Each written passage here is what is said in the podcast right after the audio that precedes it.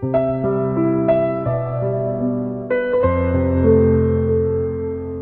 好，欢迎收听三六五读书，我是朝雨。今天要和您分享的文章篇幅很长，长的就像人生，就像是人生里的那些一个人的时候。与您分享蒋子丹的这篇《一个人的时候》。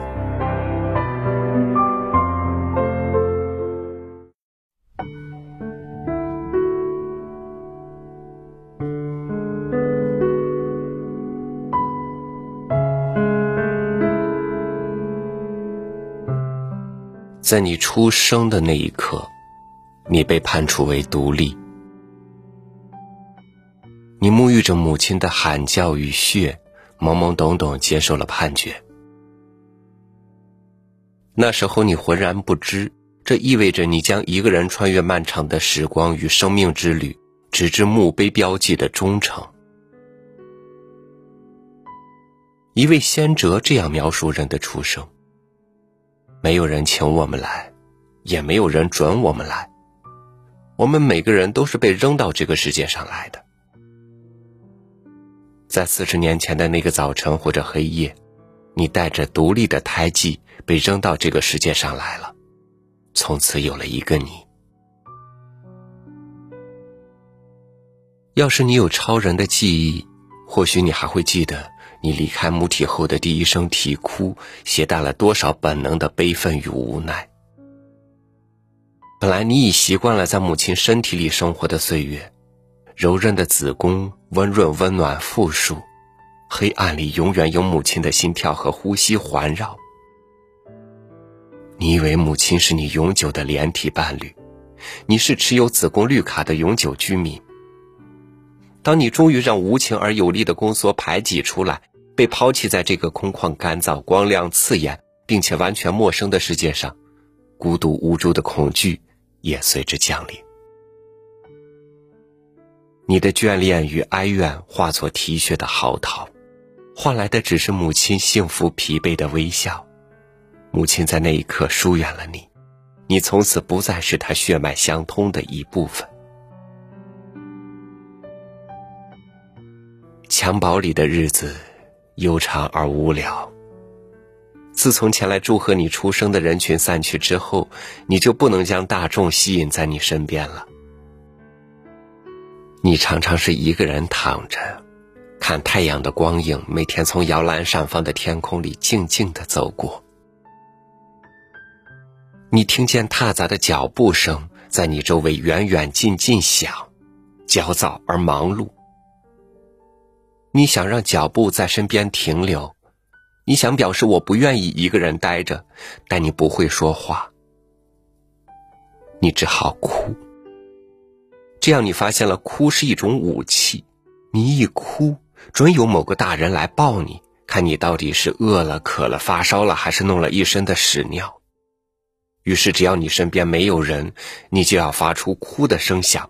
并且日以继夜的把哭声的锋芒磨得越来越锐利。那些人们开始是莫名其妙，接着便是有些厌烦。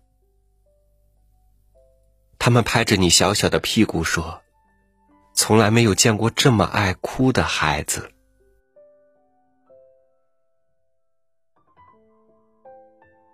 你的老保姆拿你无可奈何。动用了一种古老的办法，他用黄表纸写了许多相同的招帖，贴到每一根电线杆上，让夏夜的路灯下聚起一小群一小群好奇的黑脑袋。他们念着纸上歪歪扭扭的字：“天黄黄，地黄黄，我家有个夜哭郎，过路君子望一望，一觉睡到大天光。”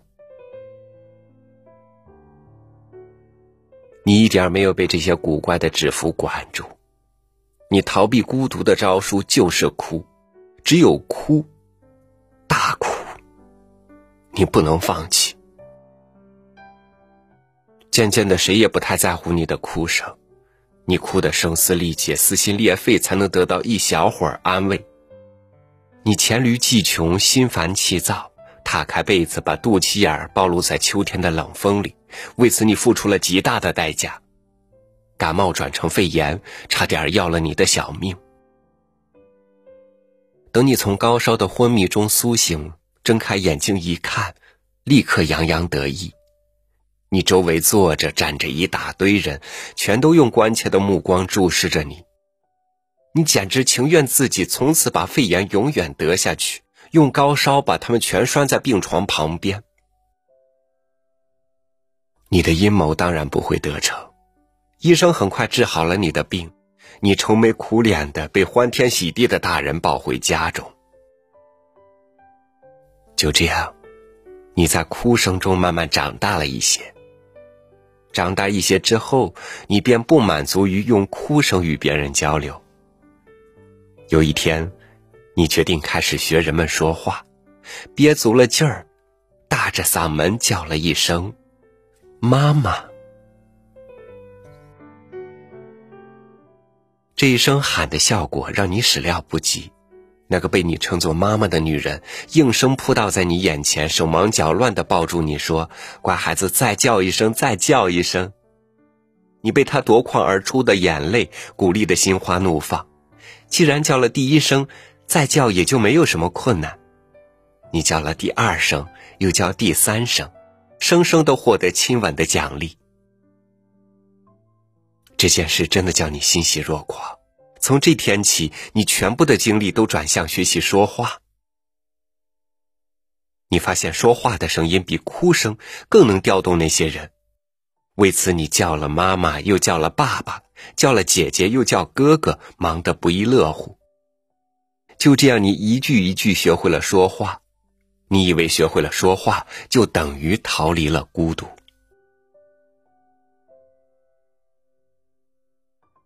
设想这些往事的时候，是三十多年后的一个中秋之夜。你站在南国异乡的海滩上，潮汐正在皎洁的月光下悄悄的上涨。远处有同行者醉心于美味烧烤的喧哗。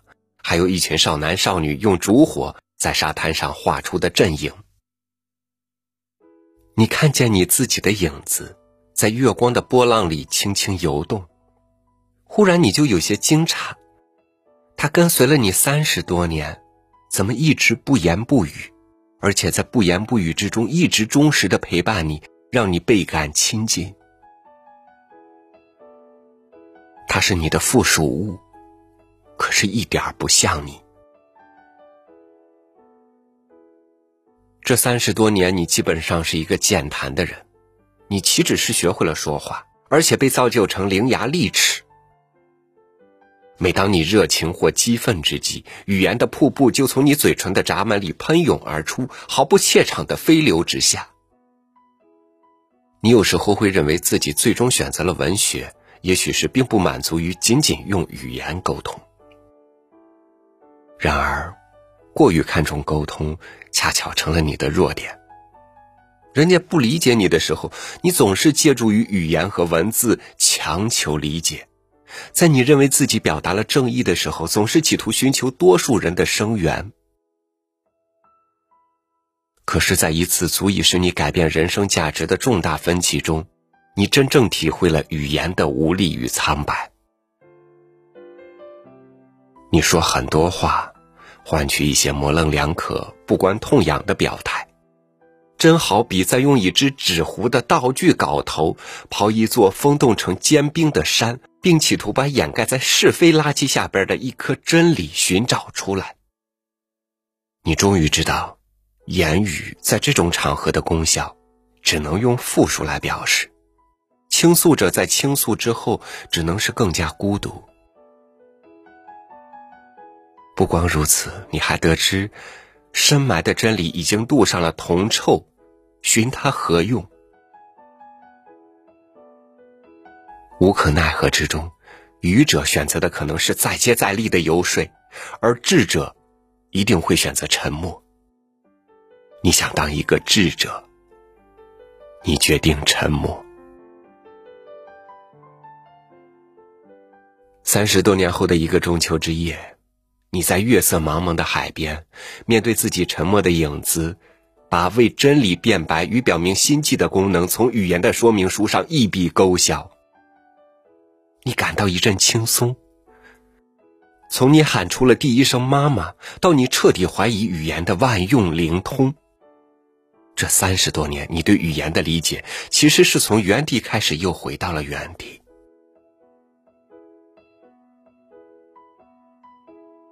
建议你，还是从刚刚结识语言的三十年前说起，那样可以让貌似复杂的问题变简单一些。学会了说话，你的欣喜并没有持续太久。你发现人们对你说话的兴趣仅限于茶余饭后，只要他们需要去做那些所谓重要的正经事，就没有人会因为你的呼唤留下陪伴你哪怕一小会儿。抱住爸爸的腿，拽着妈妈的衣襟或哥哥姐姐的书包带，你重复的最多的一句话就是“我也要去，我也要去，我也要去”。你成了一个不受欢迎的跟屁虫，被他们哄完了、骂完了，许以棒棒糖和冰棍之后，仍然困守在令你憋闷的家中，跟不会说话、不会动的玩偶相伴。这样的时日多了，你就真的成为玩偶的一份子。你在玩偶中间跟这个说话，又跟那个谈心，你的千言万语都跟公主、狗熊、小红帽和狼外婆说了。他们只是默默的瞧着你，听你倾诉，一声不吭。到这儿为止，你其实已经用幼稚的游戏完成了对语言的全部试验，你完全不知道。于是某个悄悄的下午，在一间只有你的自言自语和马蹄表的哒哒声响回荡的屋子里，你萌生了你对群体归一的向往。你以为缓释孤独的仙丹可以靠群体的八卦炉炼制出来？浅尝过孤单的滋味以后，你去小学里做了一个依恋群体的孩子。你每天上学很早，放学很迟，热衷于每一项集体事务，小心翼翼的对待班里的孩子王。你说的孩子王，指的是那种天生具有蛊惑人心的理论。能够在同龄人中间运筹帷幄的男孩和女孩，他或她身材不一定特殊高大，成绩一般都不太好，但他们在班上一呼百应，任谁都要让他们三分。因为要是有一天他或她指着某个孩子说：“别理他，谁也不准理他。”这个孩子就成了异己分子，被排斥在所有的课余活动之外。连课堂上答错一句话也会引起哄堂大笑。从一开始，你满心羡慕的就是这些孩子王，羡慕他们支配他人、控制他人的能力。你并不知道，比起他们来，你的基因里正缺少着一种与生俱来的霸气。尽管你成绩优异，你只是凭本能向往着群体。凭本能知道，对于缺乏霸气的你来说，进入群体的方法是投靠孩子王。你天生是个怕孤单的孩子，你非得成为群体里的紧密的一份子才活得踏实。于是，还在小学三年级，你就有了软弱与妥协的经历。这种人之初的奴性显现，让你在成年以后仍要汗颜。为了讨好孩子王，你在考试的时候给他们递上纸条，你把一根几丈长的彩色橡皮筋贡献出去，强忍着眼泪说：“没关系，跳断了也不用你赔。”既然不用赔，它当然就断了，断成了好多节。你因此得以参加他们指定才能参加的活动，旷课，到野外去捞蝌蚪。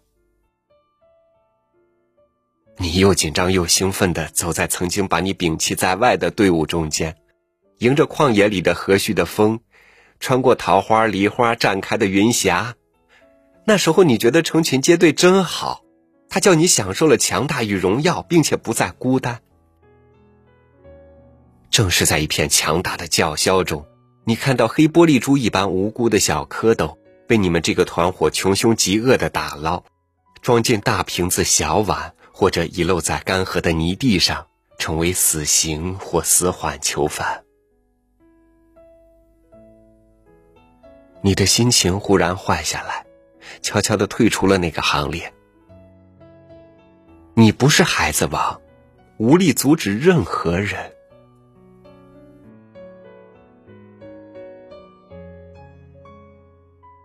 你一个人在仲春的田野上独自踟蹰，想起美丽的橡皮筋，想起劫难中的小蝌蚪，失望和暮色一道笼罩了你。你像失去了心脏似的感受了空洞，其实你丢失的是你尚说不出名儿的个性与尊严。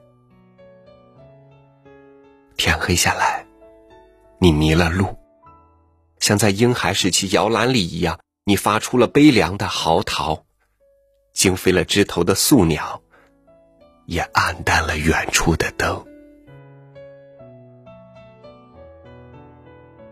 那个暑假。你几乎行之影单。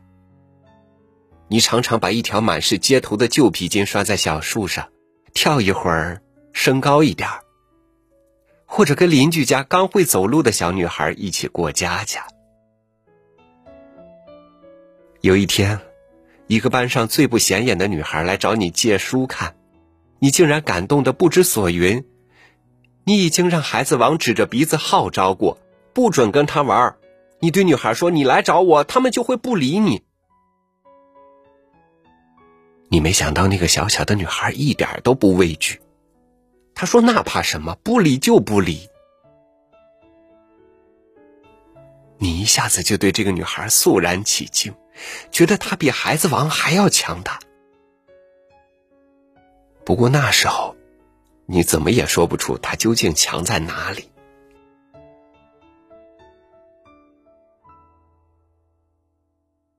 其实，跟你最初的语言试验一样，你用一些小蝌蚪就探查到了群体的秘密。可是你不是先知，甚至没有任何夸耀的天赋，这些具有暗示性的经验几乎没有给你留下印象。不光你，所有不在先知行列的人都如此。你们永远把强大的感觉建筑在别人的沙滩上。你们开始寄希望于父母，父母不能陪伴你人生全程。下一个轮到友谊，友谊不是旱涝保收的高产田，随时可能长出野草。你们又相信了爱情，海誓山盟不一定能让爱人心心相印。然后你们动用了婚姻，一纸契约又未必把家庭包裹的坚不可摧。你们最后说：“唉，还是靠孩子。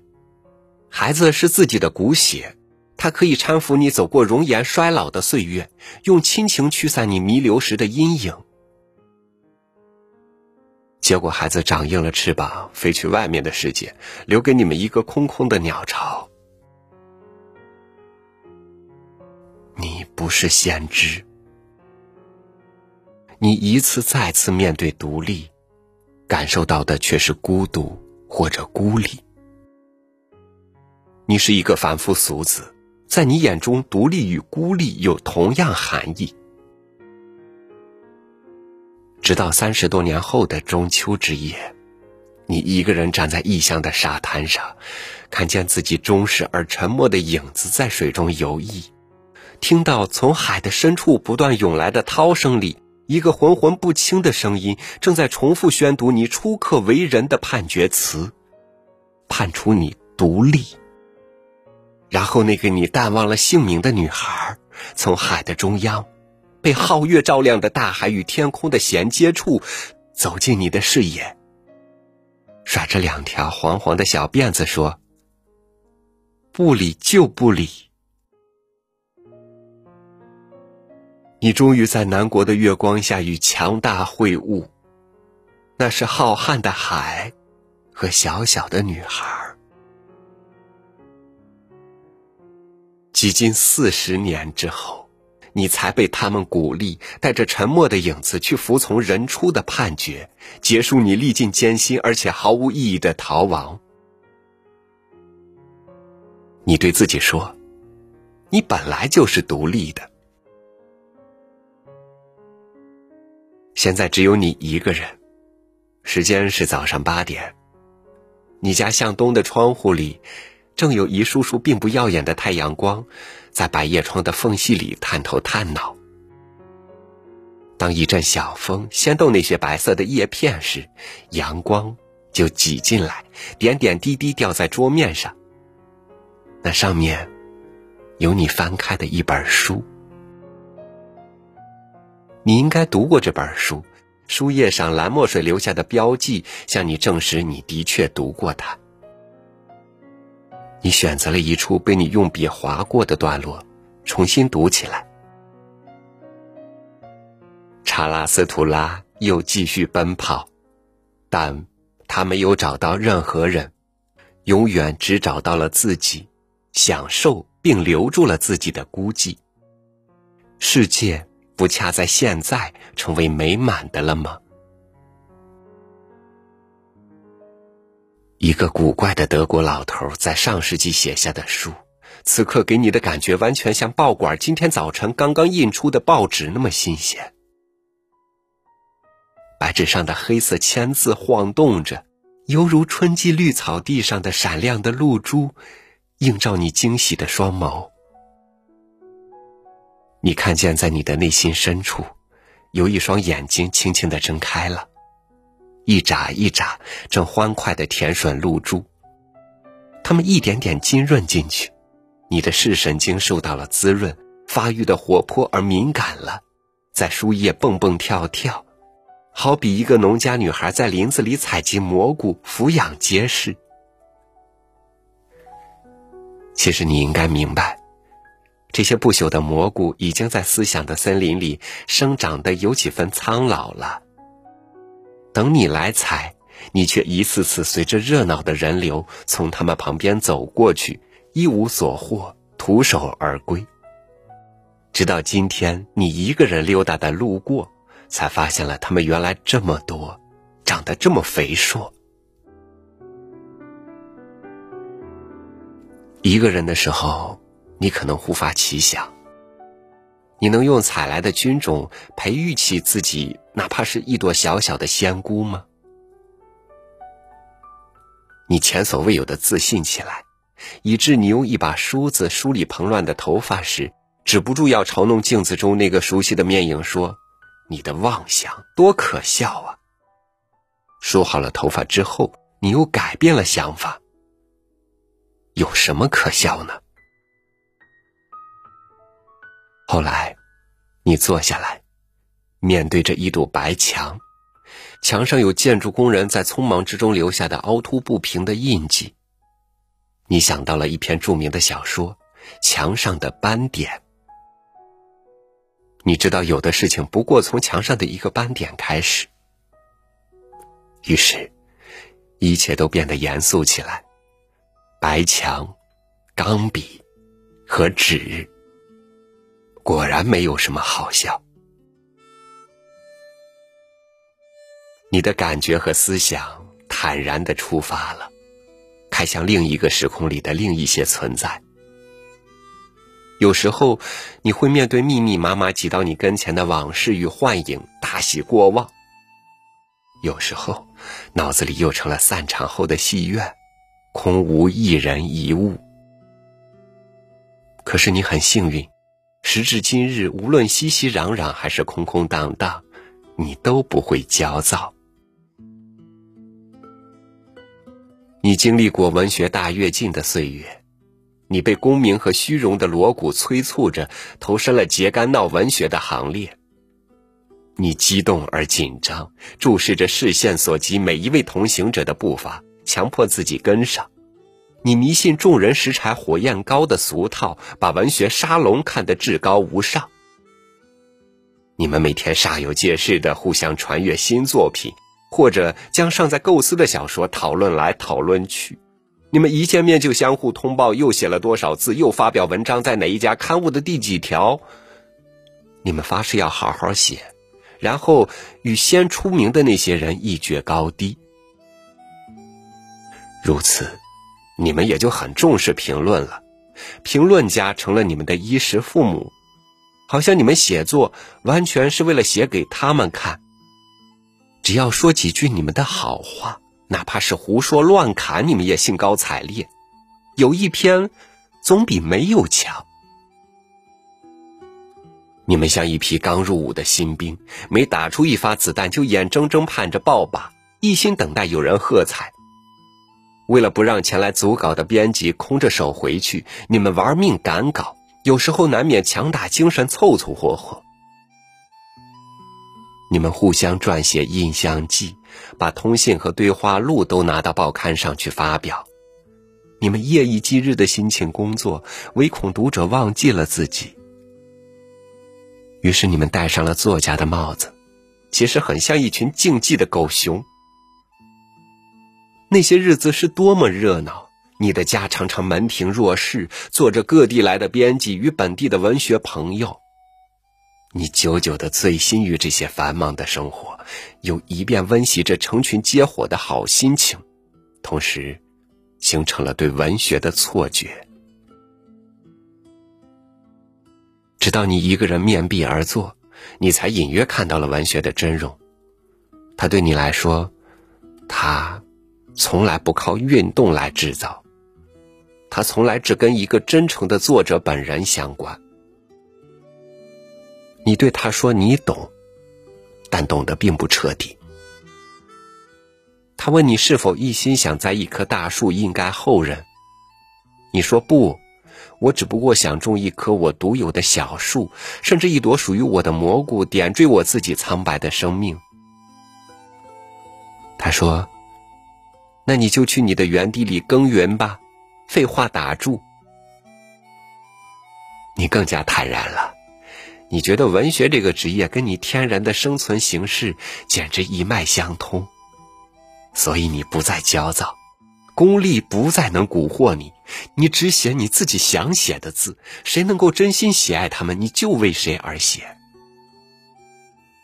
当往事和幻想纷至沓来之际，你像一条吐丝的茧，赶紧把它们吐出来。你很可能做一些无用功，吐出一团乱丝，织不成锦缎。但假如吐丝的过程使你快乐，这就够了。你不可以说所有一个人的时候都是你的节日，正相反，这样的时候忘我笼罩着忧虑的薄雾，死亡的阴影时隐时现浮现在雾里，给你一种人生苦短的警告。可幸的是，你已经直面过自己的出生了，这样，你就有正视死亡的可能，跟你独立的出生一样。你的死也需要你独立完成，你的生命是被给予的，也会随时的被剥夺。属于你自己的，只有在被给予和被剥夺之间短短的空隙。沉思过死亡以后会怎么样呢？所有的人都会为之忧虑，但忧虑的方式是多种多样的。你认为它的最高形式应该是创造，你应该选择创造。要是你从此只为创造自己活着，那你就错了。作为自然人、社会人，你永远割不断与世界千丝万缕的瓜葛。不同的是，当你终于清楚你原本是注定是独立的，你会活得更加自信，同时获得一种对他人的宽容。你不再对你的同类与同行者，包括父母、手足、朋友、爱人，有任何不切实际的苛求。你明白了，他们是你独立生命之外的另一些独立的生命，因而他们为你所做的一切都被你视为额外的馈赠，让你感动。你会少一些时间计算你的善行收到多少善报。多一些时间来考虑如何滴水之恩涌泉相报，因此你不可能对他们漠不关心，你会喜他们之喜，忧他们之忧，为他们受到的侵害表示你应该有的义愤。你再也不会抱怨他们的来信少，并且字迹潦草，不会指责他们打电话匆匆忙忙两语三言。在他们偶尔违约的时候，你会设想他们可能遇到了麻烦，情非得已。就算他们无意间伤害了你，你也会在他们道歉时发出会心的微笑。你和他们本来互为独立，无论是谁，他们并不天生对你承担义务。你理解了这一点，就不再认为有谁欠了你什么。你应该更加看重默契，而不指望把任何想法强加于任何人，也肯定较少失望与失意，更容易顺其自然。你追求的是独立，不是卓尔不群。因此，你应该还是一个孝顺的女儿、亲切的妻子、真挚的女人，在大庭广众之中行为规范、言语正常、不疯疯癫癫，也不故作深沉的寻常女人。当你如何体会着与其他生命更广义的关联，也就懂得了独立与孤独不是同义词，也不是全等三角形。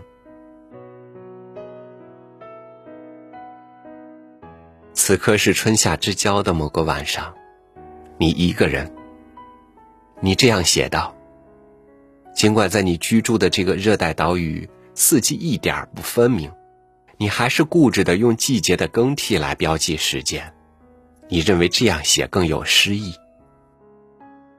下雨了，这是一个例外。岛上夜雨甚少，短暂的阵雨通常下在午后。你不觉有几分欣喜？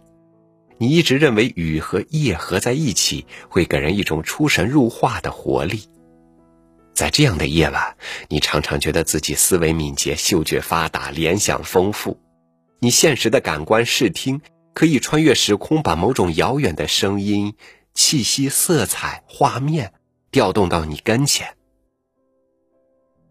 在这个雨夜，你正准备重新感受一下自己的时候，远处的建筑工地上传来一阵轰响。你判断。那是一车原木被卸下了卡车，声响之间，湘西猛洞河道就在你眼前展开了。河两边郁郁葱葱的峭壁之上，一根根新伐的大树枝，不知什么人推下来，笔直的插进河水里，仿佛从天而降。落后，又像一只从海底基地发射的火箭，被水的力量反弹到半空。沉重的树身，溅起巨大的波浪，终于停留不住，顺水漂流而去。你在游船上目睹了这种壮观，为之倾倒，并且经年不忘。在这个微风湿润的雨夜，由一声卸木头的轰响引来的故乡河水，冲刷着你安适的心境。又一次唤起了你对大自然由来已久的向往。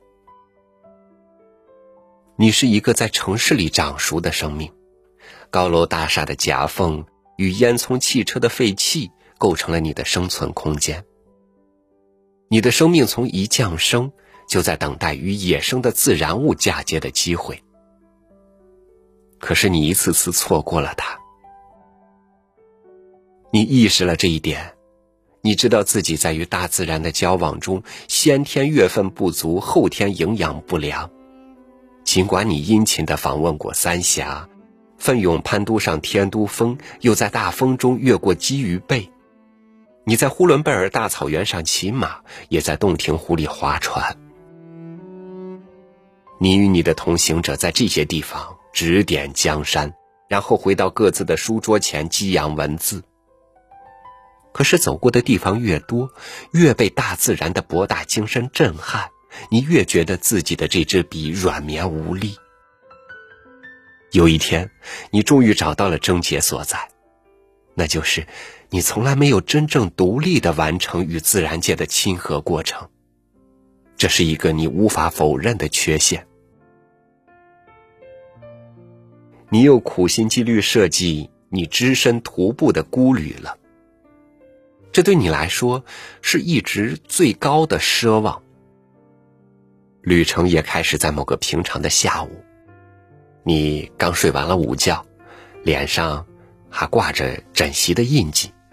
你喝了一杯白开水，穿上最家常的衣裳和一双凉鞋，拿上一些零钱，就上路了。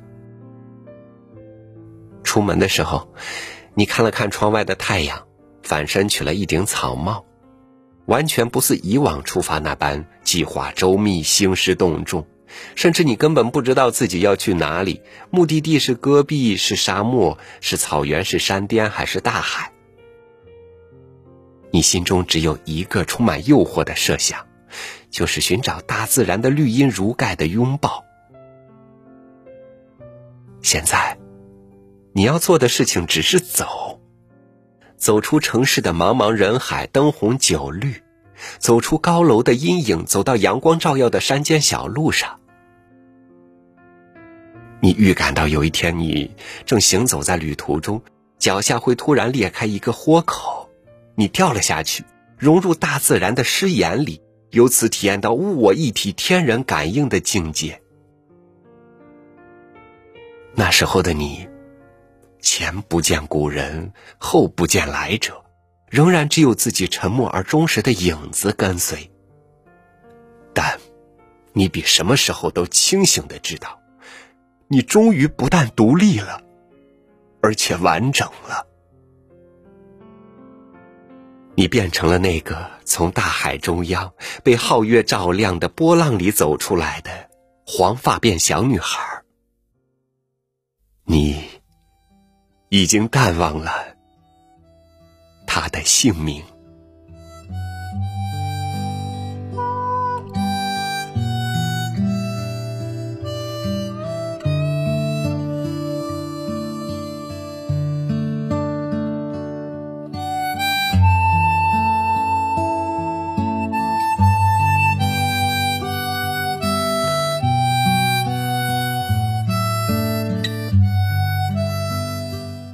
谢谢你从自己的时间里走出来，和我一起度过四十分钟的时间，也祝福你马上又要回归一个人，继续学习真正的独立。